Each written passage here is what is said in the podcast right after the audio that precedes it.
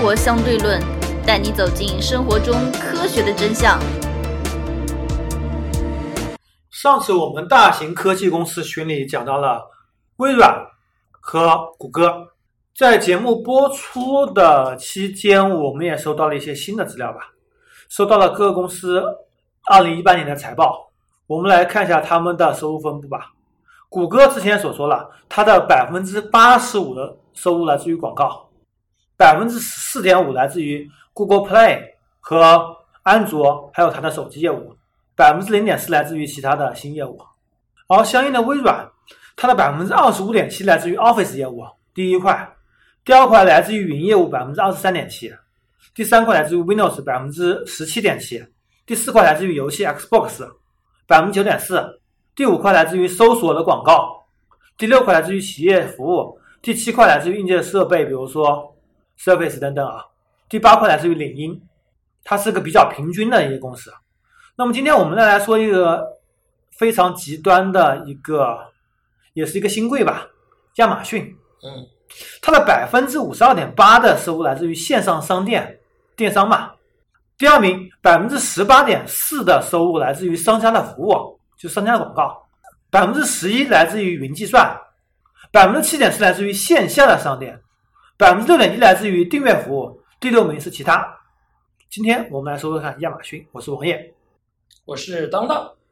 嗯，既然说到亚马逊，我们从亚马逊的历史开始说吧，因为很多人没这么了解。当当曾经说过，说是国内的很多公司都喜欢靠烧钱起家。嗯，对，比如说滴滴，比如说各种的。共享单车，甚至淘宝也是烧钱起家的。对，那么其实烧钱起家鼻祖是亚马逊啊，是亚马逊。对，好吧。亚马逊其实是一个车库传奇啊，跟很多美国创业公司一样，在二十多年前，网购还是个非常稚嫩年代。那个时候，贝佐斯想要建一个电商的网站。贝佐斯其实他在一九八二年就考入了普林斯顿大学。牛逼人！毕业后七年以后，年仅二十九岁就成为华尔街对冲基金最年轻的资深副总裁，然后拿着高薪跑车娶到了自己的美女学妹，就是最近离婚的嗯比较著名的。然后他在一九九四年的某一天，他发现美国的网速在一年内竟然提升二十三倍。当然，当时他这个提升二十三倍是他自己错误的估算嘛，他是这么说的。他会判断互联网即将高速的，他判断互联网则将会迎来非常高速的发展，他不能错过这历史机会，就开始辞职了，开始打算建一个无所不卖的网上大超市。由于各种条件限制吧，他没有办法，他只能罗列二十余种门类，包括电脑软件、办公用品、服装和音箱制品。他最终选择了。比较保存比较好买的图书，嗯，要知道当时美国买书是非常非常昂贵的，而且买书人并不多吧，因为美国很多是二手书市场嘛，因为书非常贵。当时他爸给了他十万美元的启动资金，你要知道，当时十万美元也是非常可观数字啊。嗯，然后他在自己的乡间别墅中买来各种办公室啊，买买来办各种办公设备啊，开始做。当时美国买书是这样子的，美国买书是很少有折扣的。书店里面你是要买满多少本书，它会有一定的积分，积分可以兑换金钱或者兑换其他书本。他就开始卖书了。当时他是取名了那个美国或者说世界最大一条河流亚马孙河为自己公司的名字。当年他就是十一月十一日，Amazon 点 com 正式被注册，他开始烧钱了。他开始烧钱，就说在上面卖书嘛，因为书是个长尾的，就是很多很多很多种那些书，先把它给录上去，看有谁买。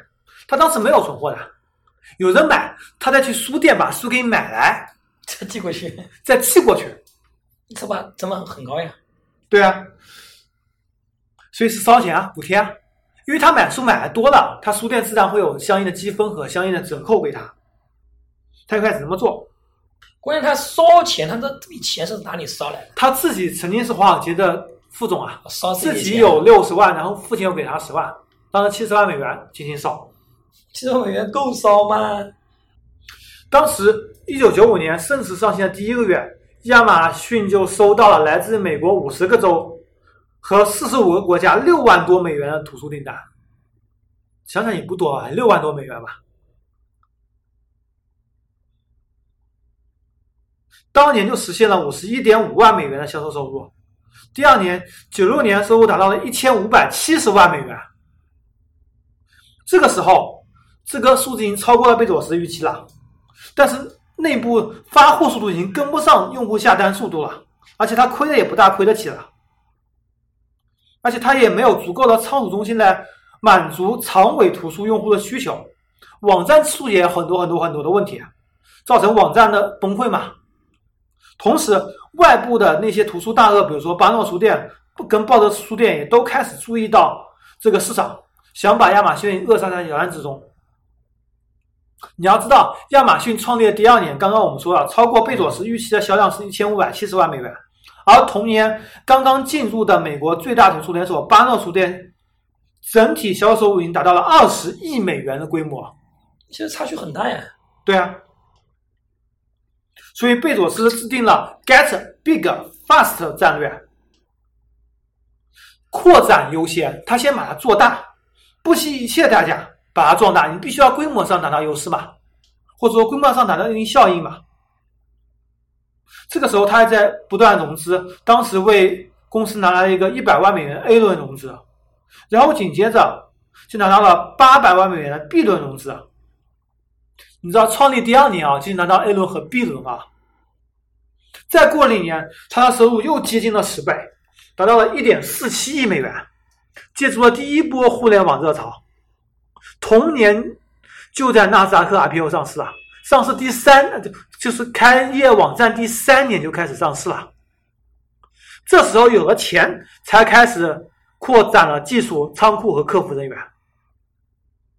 然后再确定了亚马逊网站的这个整体的风格，同时他还虚心向当时的老大沃尔玛学习，沃尔玛当时负责沃尔玛技术和物流的两位负责人，有眼光吧？此两人就为亚马逊奠定了技术和物流两方面的核心竞争力。第三年，亚马逊只在物流方面就投资了三亿美元的现金。第三年就已经有三亿美元了，采取了最先进理念和自动分拣技术。其实刘强东也一样吧。我们开始砸钱，要砸物流，只有物流有了，物用户才能够有更好用户体验，才会有更多的市场价值来。所以亚马逊一直从中受益。贝佐斯还不断的鼓励创新，发明了什么一键下单、自助荐书，就是猜你喜欢嘛。然后第三方开店可以让很多第三方书商家来亚马逊上进行开店，嗯，这也是最早易贝和淘宝的雏形。然后他从产品线从图书扩展到 DVD、音乐、玩具和一些电子产品领域。与此同时，图书的老对手巴诺书店也开始建立自己的网上书店，并且想通过自己的规模来压制亚马逊发展。当然，它进入的速度太慢，已经无法阻挡亚马逊的发展了。在众所周知吧，两千年纳斯达克市场崩溃、泡沫泡沫崩溃的时候，所有科技股全部暴跌，然后紧接着九幺幺，使美国经济再次陷入低谷。这个时候，亚马逊也是只能是不断削减工资啊，以确保自己的资金流和确保自己的少亏损。来挽救出了亚马逊没有崩溃的格局。之后，亚马逊开始着手转型。当时美国物流是非常非常昂贵的，亚马逊推出了满九十九美元免费送货的服务，从而不断降低了自己配送门槛。嗯，其实也非常贵的。九十九美元，要买要买七百块人民币东西。但是在美国这也是比较便宜了，从而来让大家进一步的，那个那个来进行购物嘛。同时，九十九美元也可以吸引更多的用户，为了凑免运费多买几样东西嘛，对吧？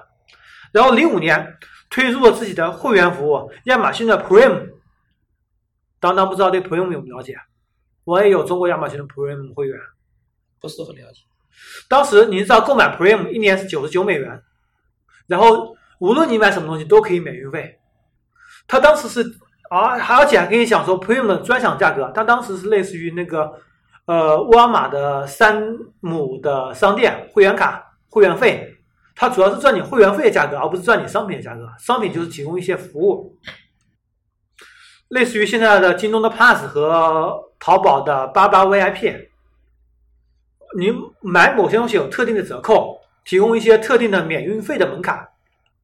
然后在零七年，亚马逊推出了自己的阅读器 Kindle，这是一个跨时代的发明。嗯接着推出了 Kindle Paperwhite，还推出了 Kindle File 和 Kindle Phone，这两个不成熟的产品，平板跟手机，后面都是呃需要神经机的嘛。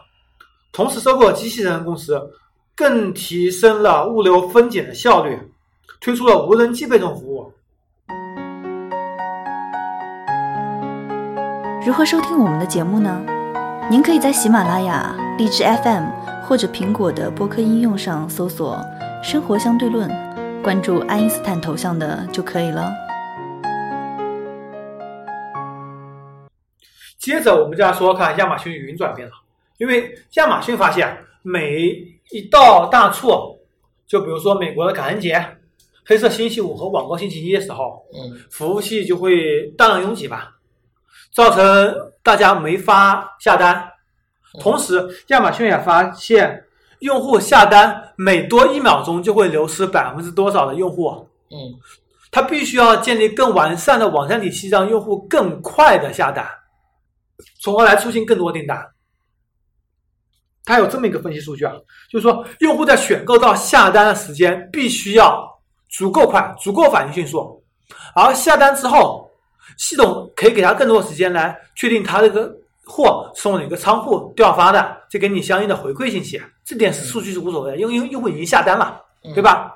支付可以稍微等一下，下单它必须要逐渐迅速，而且必须保证网站持续稳定，因为亚马逊这么大的成交量，它每宕机一分钟可能就会流失几个亿的订单，嗯，所以他就必须要组建自己的云服务，对，其实他其实所以亚马逊搞云啊什么，它都是根据被动的，而它的服务器平时这么多服务是浪费的，它必须要把它做成完整的产品卖给别人，让大家来使用，嗯，才能够收回更多钱，否则它服务器这块就是亏本的。它服务器不能只服务自己，是吧？对，所以他这一块就非常有眼光，而且是逼不得已做的。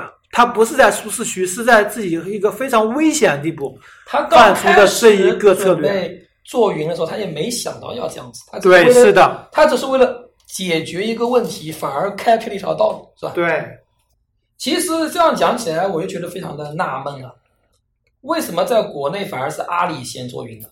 其实这几大阿里双十一电商啊，对啊，那其实其其他其他巨头，包括像腾讯，他们也需要云的。百度先做啊，最早是百度先做的呀，这百度好像云做的好像并还行吧，不怎么样吧？百度它现在云的收入现在占多少了？不多，但是有可以用，而且比腾讯做的好。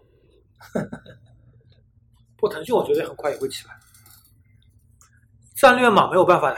所以我说实话，有些人他说 BAT 啊，嗯，就是 BAT，就是说，比方说，我虽然说今天我们吃中饭的时候还说到这个百度会不会消失掉，我说的说，其实我觉得 BAT 的格局啊，现在还没有发生根本就，呃，就是 BAT，你说百度现在虽然说市值真的是一塌糊涂啊，嗯，而且这个而而而且这家公司也是越看越没什么钱，还是垄断的企业。业啊。但是不管怎么讲，我说 BAT 至少它这三家所谓的巨头啊，其实虽然说你其他包括像像这个抖音什么，现在说起来这么快，包括像京东啊，它还是无法替替代。为什么京？东一炮都打完了不是为什么还无法替代？不是只能看它市值，关键是百度、腾讯，包括阿里，它某种程度上已经变成了一种什么公共用品。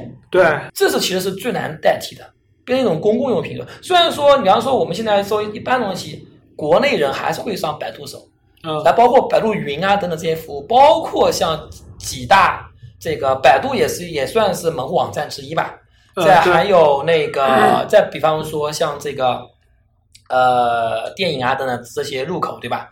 所以我觉得，包括像那个百度，饿了么是不是被百度卖了呀？饿了么阿里子公司，啊，那个是什么？百度糯米啊，糯米好像是被百度卖了是吧？卖卖给饿了么合并了，百度真的是不会干事情，说糯米被被他给卖了去了吧？糯米亏了两百亿了吧？哎，好吧，李李彦宏是真的不会做生意，我只能这么说。没办法，他是业界老三，肯定活不下去的。业界只能老大和老二。不是，我知道了，但是你要知道，他曾经是老大啊。就百度整体，百度整，我我没有说糯米，我说整体上来讲啊，嗯对，它是糯米，它是太慢了，百度是动作太慢，百度它永远都是一个跟随者，你发现没有？啊，我们再来回到这个亚马逊这个云，亚马逊云是非常牛逼的。其实你如果嗯上不去也没有关系，反正你只要能上阿里云就可以了。阿里云里面的东西基本上就是抄袭亚马逊云的，所有的功能、所有的服务几乎都一模一样。这也不能叫抄袭吧？这我用的说法就叫做什么？叫做像生物进化里面有一种什么？叫做同质进化，就是在类似的环境里面，它一定会往那个方向去进化的呀，对吧？它最早就是把亚马逊拿来抄袭的，最早开始做就是抄亚马逊怎么做我就怎么做，完全抄袭。这正常的呀，因为对啊，这个我亚马逊其实它是 AWS 有主机 EC2、存储 S3、大数据 EMR、消息列队。SQS 还有 ERB 二五三 Redshift 等等等等等等啊，非常非常强大。当然我说出来你们可能不一定听懂，而且有些我自己也不懂啊。呃，亚马逊能做的如此之大，主要它的生态系统非常非常强大，能够每个环节与每个环节之前相应的嫁接起来，安全性做的非常好，而且自己的那个相应的支持是非常成熟的，还有自己的文件库。有自己的运行库，对 support 这种服务支持也是非常非常到位的。同时，它有自己的云计算的方案，就是纯粹计算服务的方案。无论是你有什么需求，无论你有任何建站或者入任何计算，甚至 AI 运算需求，亚马逊全部可以给你提供服务。其实阿里的话，差一个 S 三，就是整个存储的数据这块业务。这个多讲，其实我讲出来用户也不一定听得懂。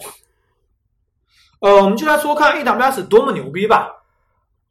之前我们微软说到了鲍尔默，鲍尔默曾经微软 CEO 都不选择微软云服务去买亚马逊，因为他认为亚马逊更好。为什么？他认为亚马逊更适合他呀。好吧，他也无所谓价格，对不对？虽然微软可能会更便宜一点。国内阿里是完全照搬，也是类似于服务，就少一个 S 三。而阿里价格比亚马逊贵很多，主要还是这个门槛在这里，亚马逊进不来嘛，这也是国家战略啊，国家不想让大数据流到外面去。嗯，因为数据这个是具有国家安全战略性的，是吧？嗯，所以有的时候你也不能怪美国啦，讲到这里是吧？也不能怪中国政府把强架那么高，很多东西的确是没法让不加强不行啊，是吧？这东西，我就讲一点好了，如果这一次国国内。如果不加强，你说让阿里啊，他们肯定肯定起不来。对，当时来讲肯定起不来，是吧？呃，腾讯可以，其他的阿里、阿里和百度都不行。嗯，起不来，起不来。所以我觉得，如果像越南这样子，所有的主流软件全部都是国外的，嗯，他就给你停掉去了。对啊，你就完了呀，那肯定乱了呀，对吧？所以日本为什么要 Line？对，日本为什么要用日本雅虎？日本雅虎是日本公司啊。对，日本雅虎是日本公司，对。其实都是原因，是吧？包括它的乐天网上商店，嗯，都是要做自己的东西啊。日本受众群可比中国小太多了，人口就只有十分之一，嗯，用户规模肯定只有七分之一、八分之一，虽然消费力会高很多。亚马逊这个整个云服务已经做到业界老大了，而亚马逊一步一步过来，其实都是非常紧张的。贝佐斯的那个观念是非常非常激进的。他不给手下员工什么很大的创造力和创造机会，一定要严格的把守、把持着贝佐斯的路线，一直前进，一直鞭策他们。所以这也体现不同的公司文化吧？对，就是如果你一个相对比较平庸的、相对比较平庸的这个老板啊，嗯，那可能他会更加强调员工的一个自主创新性，也不能这么说。你像谷歌，谷歌就不会是吧？对，就强调员工自主创新性啊。呃，怎么讲呢？其实不同的企业文化跟企业的不同的公司风格，其实都有成功的公司，没有哪个是绝对的，对吧？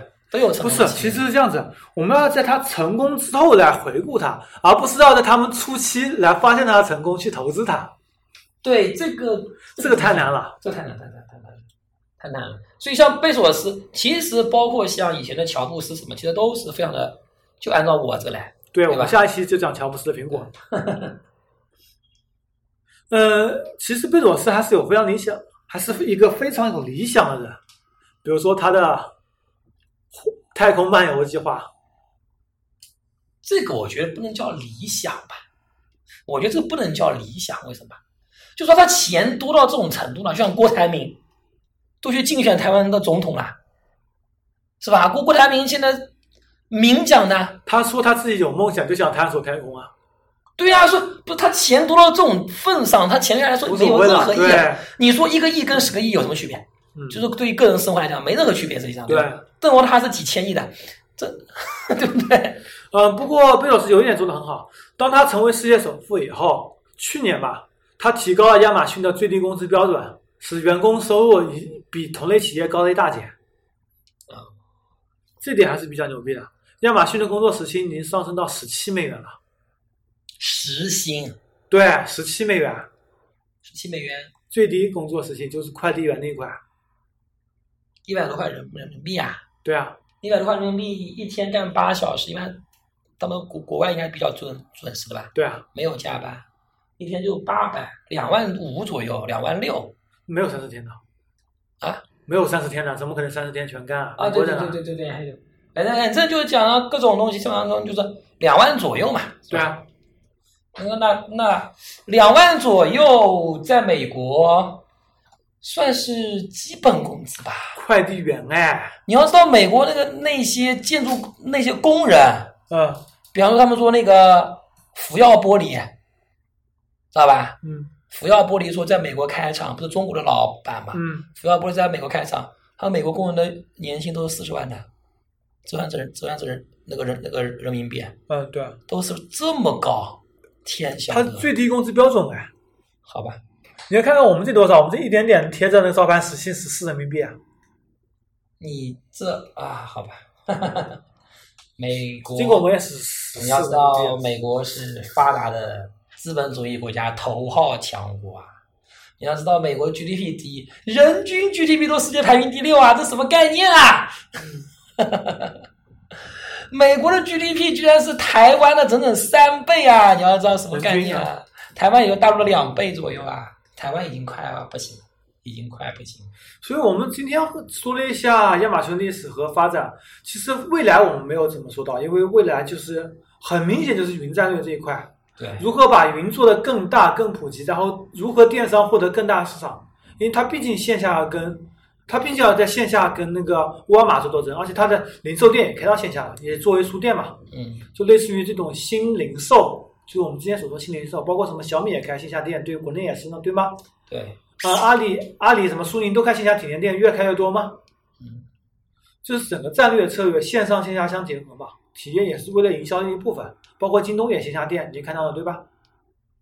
呃，未来就是云的这一块，而且未来云会越来越广阔，需求量会越来越大，因为进入一个大数据的时代，而且它亚马逊还可以通过发掘用户价值和发掘数据价值，而且我说实话，像五 G 过五年或六年比较普遍之后，比方说啊，像五像像五 G，那我们普通这个电脑就没意义了。它数据量这么大，你这个你这个存存储量吃吃得消吗？吃得消啊，为什么吃不消？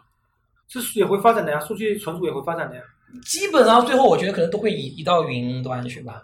对，其实都移到云端去，而且它是无缝连接，你你也不需要这种硬件的呀，就你可能还还是会需要一些，就电脑的，包括手机，我觉得最后面可能对手机的要求都不会这么高吧。呃，像谷歌这一周刚刚出了它的那个云游戏，啊嗯什么云游戏呢？你买谷歌手柄，买谷歌 USB 的接收器，嗯，往显示器上一插，直接联网，它游戏直接在谷歌云上面跑，推到你显示器上面，然后在你通过手柄进行。但是它这个对五 G 要求很高呀，对数数据传这不是输要求的。五就数据要求不对啊高，它要求带宽下行只需要二十兆。我说它现在游戏它的可能它的质量还不是很高，嗯，对，如果非常叫这种叫现在这种大型游戏，下载二十兆，对对呀、上传两兆对到五兆，就是说，如果这种，我觉得这应该是发展方向。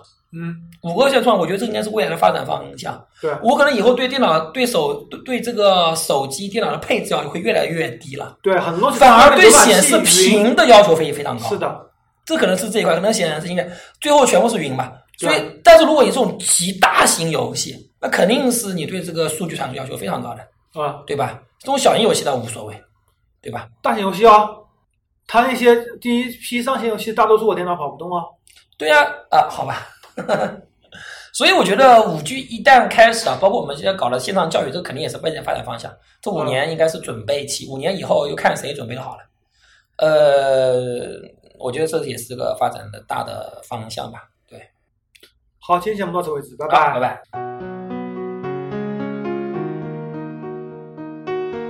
如何关注我们呢？您可以加入 QQ 群四三九九五幺七幺零，关注公众号“生活相对论 ”TLR，关注网站 eduxdl 点 com。